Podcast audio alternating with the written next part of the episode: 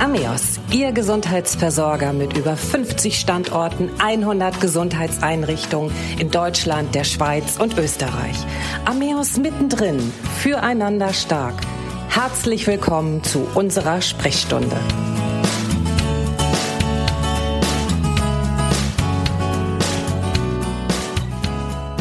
Schön, dass Sie wieder dabei sind. Mein Name ist Christiane Hartung-Kollbaum und mein Gesprächsgast heute ist noch einmal Professor Dr. Detlef Dietrich. Wer unseren Podcast Herbstdepression gehört hat, der weiß, Professor Dietrich ist ärztlicher Direktor des Ameos Klinikums Hildesheim und ein fachlich hochgeschätzter Experte für Psychiatrie und Psychotherapie mit einem ja wirklich überregional ausgezeichneten Ruf und exzellenten Erfahrungen, insbesondere bei der Behandlung von depressiven Patientinnen und Patienten. Unser Thema heute bipolare Störung himmelhoch jauchzend zu Tode betrübt. Zum geflügelten Wort wurde das himmelhoch jauchzend zu zum Tode betrübt aus Klärchens Lied aus dem Trauerspiel von Johann Wolfgang von Goethe. Doch während es dort um eine historische Tragödie ging, betrifft dieser Gemütszustand die meisten Menschen, die an einer bipolaren Störung leiden. Die betroffenen Personen durchlaufen ein Wechselbad von himmelhoch jauchzend, der Manie, bis zu Tode betrübt, der Depression. Der Verlauf kann dabei sehr individuell sein. Die manischen depressiven Episoden können Tage Wochen, Monate oder auch Jahre dauern und dazwischen können Phasen liegen, in denen die betroffenen Personen völlig beschwerdefrei sind. Ja, herzlich willkommen, Herr Professor Dietrich. Schön, dass Sie wieder mit dabei sind. Ja, hallo Frau Hartwig-Kollbaum. Herr Professor Dietrich, ähm, wir alle kennen Phasen, in denen wir euphorisch sind, die Freude überwiegt. Und dann gibt es wieder Tage, in denen wir uns am liebsten die Decke über den Kopf ziehen würden. Bin ich dann schon manisch depressiv, wie es ja früher hieß? Habe ich eine bipolare Störung? Nein, das klingt äh, gar nicht so. Aber man muss vielleicht vorwegschicken, dass äh, Stimmungsschwankungen durchaus ja auch sinnvoll sein können als Art Kommunikationsmittel. Stellen Sie sich mal vor, wir würden überhaupt nicht unterschiedlicher Stimmung sein können, dann würde unser Gegenüber ja gar nicht mitbekommen, wirklich, wie es uns geht. Was sind denn die genauen Anzeichen der bipolaren Störung? Wodurch ist einerseits ja die Manie gekennzeichnet und wodurch die Depression? Ja, Sie haben schon gesagt, Sie haben beides. Das heißt, im Laufe des Lebens stellt man fest, dass jemand äh, eine Depression schon mal gehabt hat und auch eine manische Episode und auch gemischte Episoden gibt es. Entscheidend ist einfach, dass beides zur Diagnosestellung entscheidend ist, dass man beides schon mal gehabt hat. Meistens gehen ziemlich viele Jahre ins Land, bis man die richtige Diagnose stellt, weil, weil die Erkrankung ja meist mit einer Phase erstmal beginnt. Und wenn Sie vielleicht äh, mit einer Depression anfangen, also Sie haben ähm, klassische depressive Symptome, ähm, die bestehen aus Kernsymptomen wie Freudlosigkeit, vermindertes Interesse, ähm, Traurigkeit, Antriebsstörung, Energielosigkeit. Und diese sind verbunden mit weiteren Symptomen, also in der depressiven Phase. Weitere Nebensymptome sind Schlafstörungen, Konzentrationsstörungen, Appetitstörungen, negatives Denken, geringes Selbstwertgefühl, und eigentlich vieles mehr. Das hat man in der Depression. Ja, und in und der Manie. In der Manie, ja. genau, diese Euphorie, Genau, in der Manie ist im Prinzip so ein bisschen das Gegenstück von einer Depression. Sie haben gesteigerte Heiterkeit häufig, ein bisschen zur Euphorie. Sie haben aber, es gibt aber auch Menschen, die sind in dieser Phase eher gereizt, manisch sagt man. Und sie haben aber vor allem gesteigerten Redebedarf, manchmal eine Distanzlosigkeit und diejenigen haben überhaupt gar keine Krankheitseinsicht in der Regel. Und äh, die Angehörigen wundern sich, was ist denn jetzt mit meinem äh, Mann äh, oder mit meiner Frau oder mit meiner Schwester los? Die verhält sich ja völlig anders. Man, die manischen Patienten schlafen weniger, geringeres Schlafbedürfnis, sind aber dann tagsüber total energiegeladen, haben ganz viele Ideen. Aber das Ganze kann natürlich, man spricht dann auch, solange es noch sozial verträglich ist, spricht man von einer Hypomanie, also von einer leichten Manie. Äh, wenn das allerdings dann so stark ausgeprägt ist, dann können sogar wahnhafte Symptome auftreten. Was ist dazu im Vergleich denn die Zyklothymie? Können Sie uns das vielleicht einmal erklären?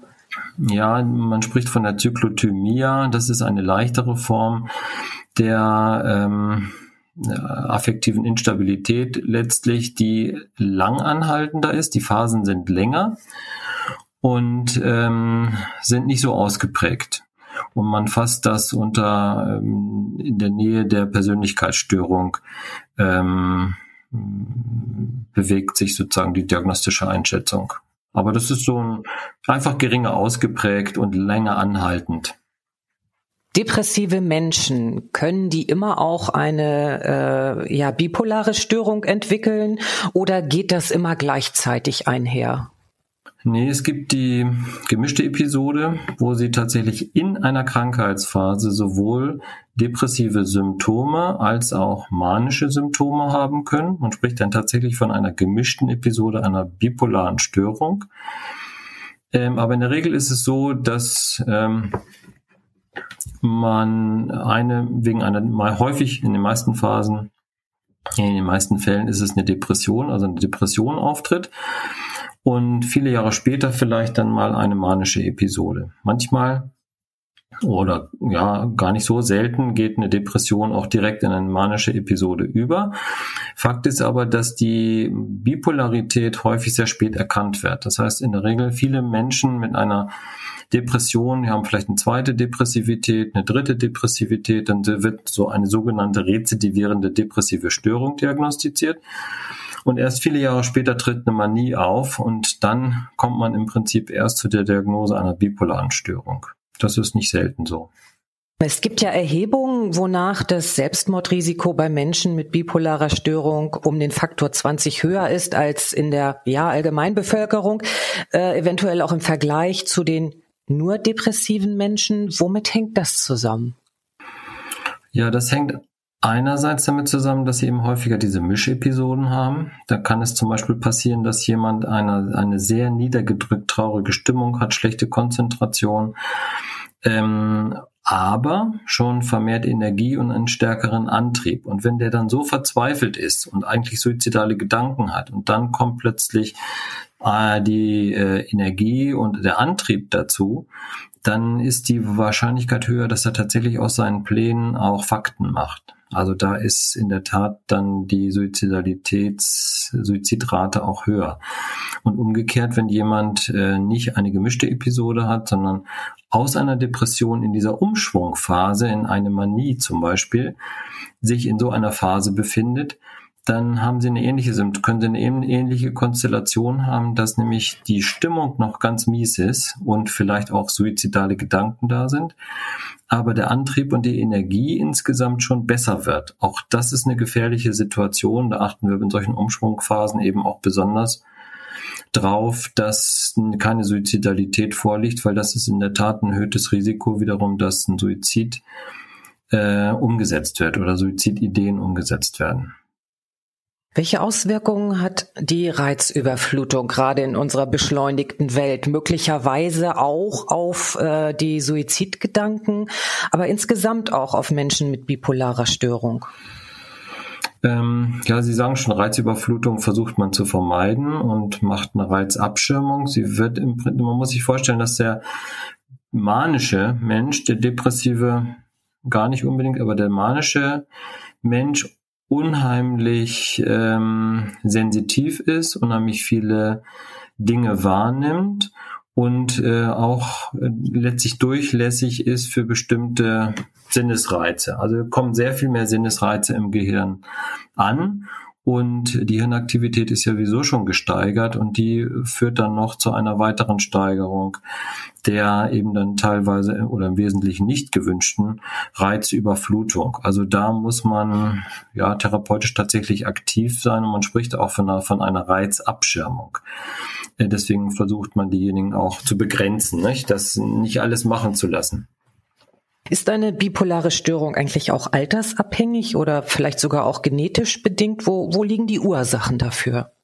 Ja, sie haben einen großen genetischen Anteil. Also man weiß aus Zwillingsstudien, äh, dass von allen affektiven Erkrankungen ähm, der genetische Anteil am größten ist bei bipolar Erkrankten. Deswegen fragen wir auch in der anamnestischen Erhebung immer nach den, ob in, in, bei den Angehörigen ersten, zweiten Grades solche Erkrankungen bekannt sind, weil das natürlich durchaus, wenn man zum Beispiel jemanden vor sich hat, der nur eine Depression bis dahin hatte, ähm, in jungen Jahren schon eine Depression bekommt mit zwischen 20 und 30 Jahren, dass man dann durchaus auch dran denken muss, dass vielleicht später mal eine manische Episode auftritt. Also da ist ein großer, großer Zusammenhang da, ja. Aber nicht allein. Also sie haben natürlich auch noch andere Faktoren, äh, weil das allein ist keine hundertprozentige Durchdringung sozusagen, sondern sie haben das als ein Faktor und versuchen natürlich auch therapeutisch zum Beispiel ähm, die Menschen ähm, denen auch beizubringen, wie sie möglichen Stressoren aus dem Weg gehen können, ne? wie sie möglichst Stressoren, die ähm, eine bipolare Störung anstoßen können oder eine neue Episode anstoßen kann, wie sie das ähm, zu verhindern wissen. Sie haben vorhin auch gerade gesagt, Menschen mit einer bipolaren Störung sind ja oft uneinsichtig, auch manchmal aggressiv. Ähm, wie sollten Angehörige, Freunde, ähm, Arbeitskollegen, wie auch immer, mit den Betroffenen umgehen? Das ist, das ist ziemlich schwierig, weil äh, in der Depression ist es kein Problem. Die Menschen in der Depression haben in der Tat eine Krankheitseinsicht und äh, auch ein Leiden an der Depression, so dass man sie dann auch bewegen kann, sich in Therapie zu begeben. Bei manischen Episoden, also Menschen dann in der Manie, ist es extrem schwierig, weil sie, obwohl sie vielleicht wissen, dass sie früher mal eine Depression hatten, in der manischen Phase häufig kaum oder gar keine Krankheitseinsicht haben und sich selbst ja in der Regel super gut fühlen. Das heißt, sie haben gar keinen Anlass, sich zum Arzt zu begeben oder zur Ärztin. Und von daher wird es schwierig für die Angehörigen. Leider ist es häufig so, dass äh, die Symptomatik dann häufig erst sehr stark ausgeprägt sein muss und ähm, vielleicht auch gefährliches Verhalten damit verbunden ist, was weiß ich, überschnelles Fahren oder was auch immer. Das heißt, Selbstüberschätzung ist ein klassisches Symptom der Manie auch, ähm, dass man da dann manchmal sogar gegen den Willen der Betroffenen eingreifen muss. Wie kann man das, wie muss man das verstehen, wenn ich da einmal einhaken darf, ähm, gegen den Willen? Das heißt, ich informiere einen Arzt, aber ähm, wenn derjenige da sich nicht untersuchen lassen möchte, was kann ich tun dann in dem Fall tatsächlich? Sie können sich an sozialpsychiatrischen Dienst wenden, Sie können sich rein theoretisch an die Polizei und die Feuerwehr wenden. Also es ist ein bisschen immer eine Frage, wie akut und wie schwer die Gefährdung der Person selber oder vielleicht auch anderer Menschen. Ja, bleiben wir mal bei dem Beispiel im Straßenverkehr, dass man, äh, wenn jemand zu schnell fährt und einen Unfall verursacht oder durch sein aggressives oder äh, manisches Fahren, sage ich mal, äh, sehr waghalsiges Fahren auch andere mit gefährdet, da muss man letztlich die Polizei informieren.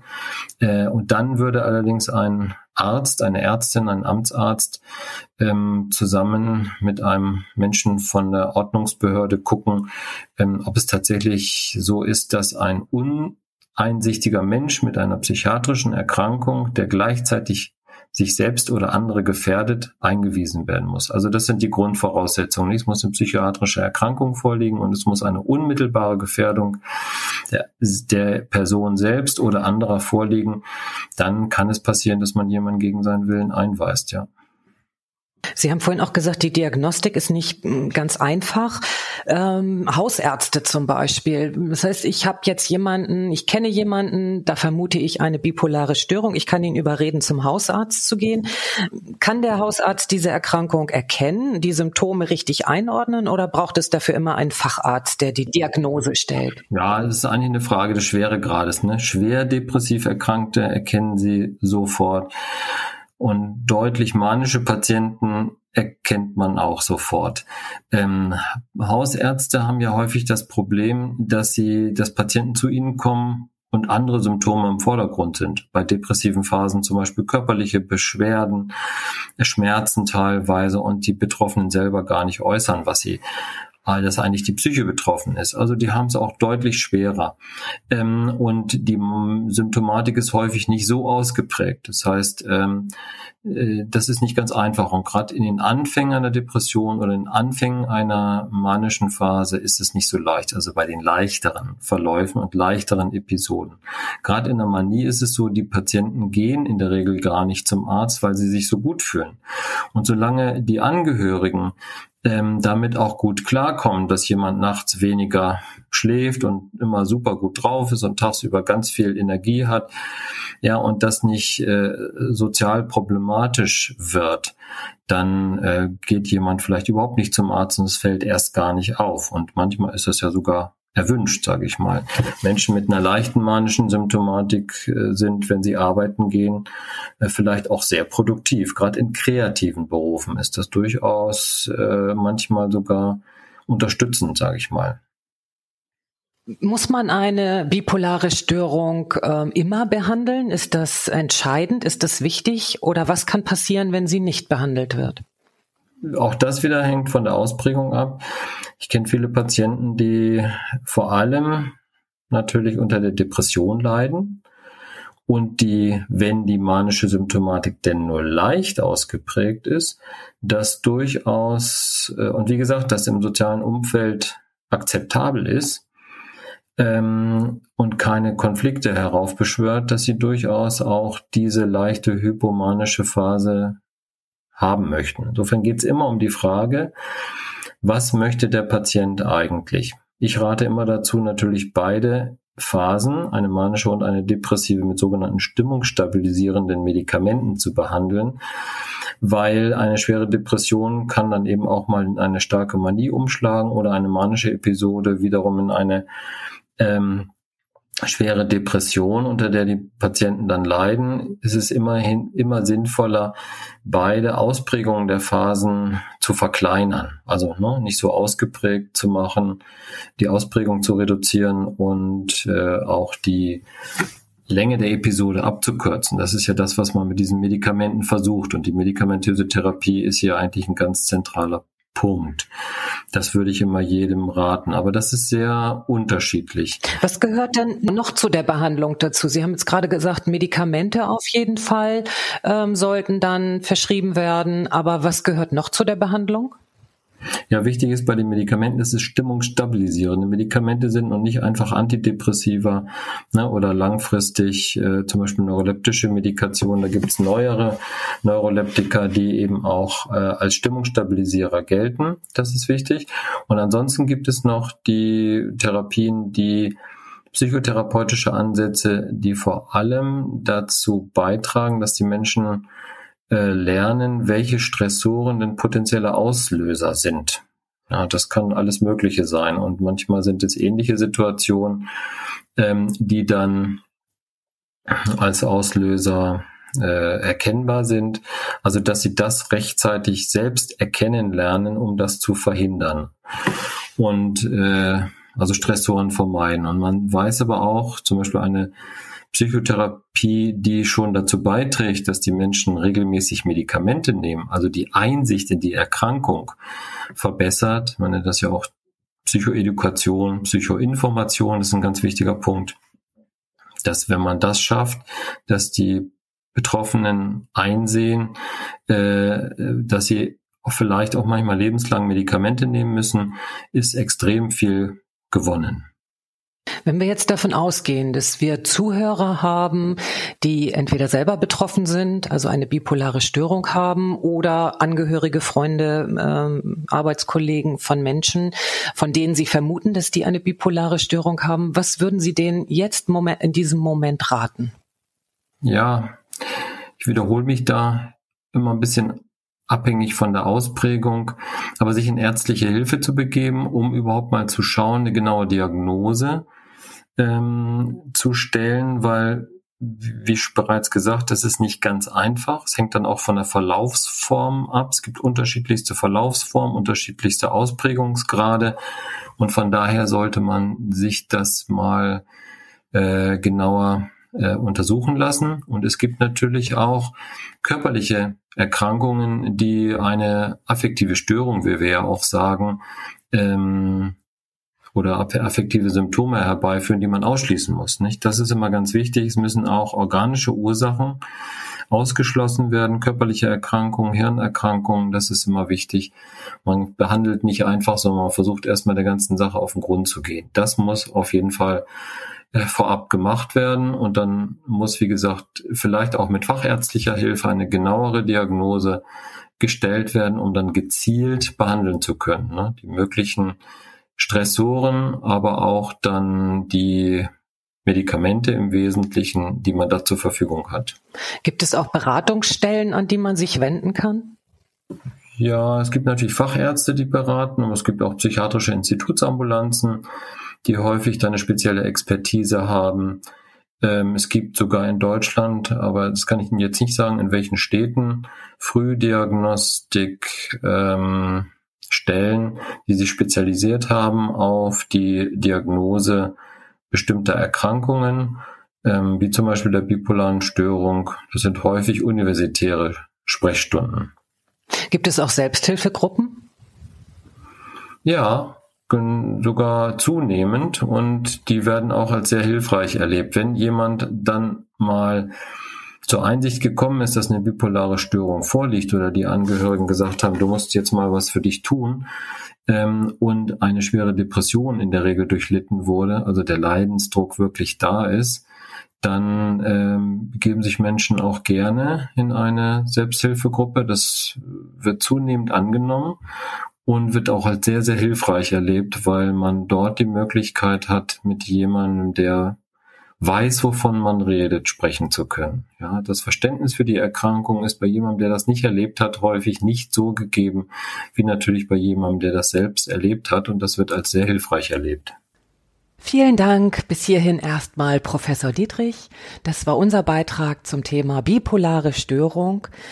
Liebe Zuhörerinnen und Zuhörer, Adressen, an die Sie sich wenden können, finden Sie natürlich im Internet, Adressen für Selbsthilfegruppen, Beratungsstellen, bekommen Sie aber auch selbstverständlich bei Ihren Hausärzten, bei den Fachärzten, an die Sie sich wenden können oder natürlich auch bei den zahlreichen Einrichtungen der Ameos-Gruppe. Ich wünsche Ihnen alles Gute, bleiben Sie gesund, bis zum nächsten Mal. Tschüss. Das war Ameos mittendrin füreinander stark. Mein Name ist Christiane Hartun-Kollbaum und ich freue mich auf Sie. Bis zur nächsten Sprechstunde.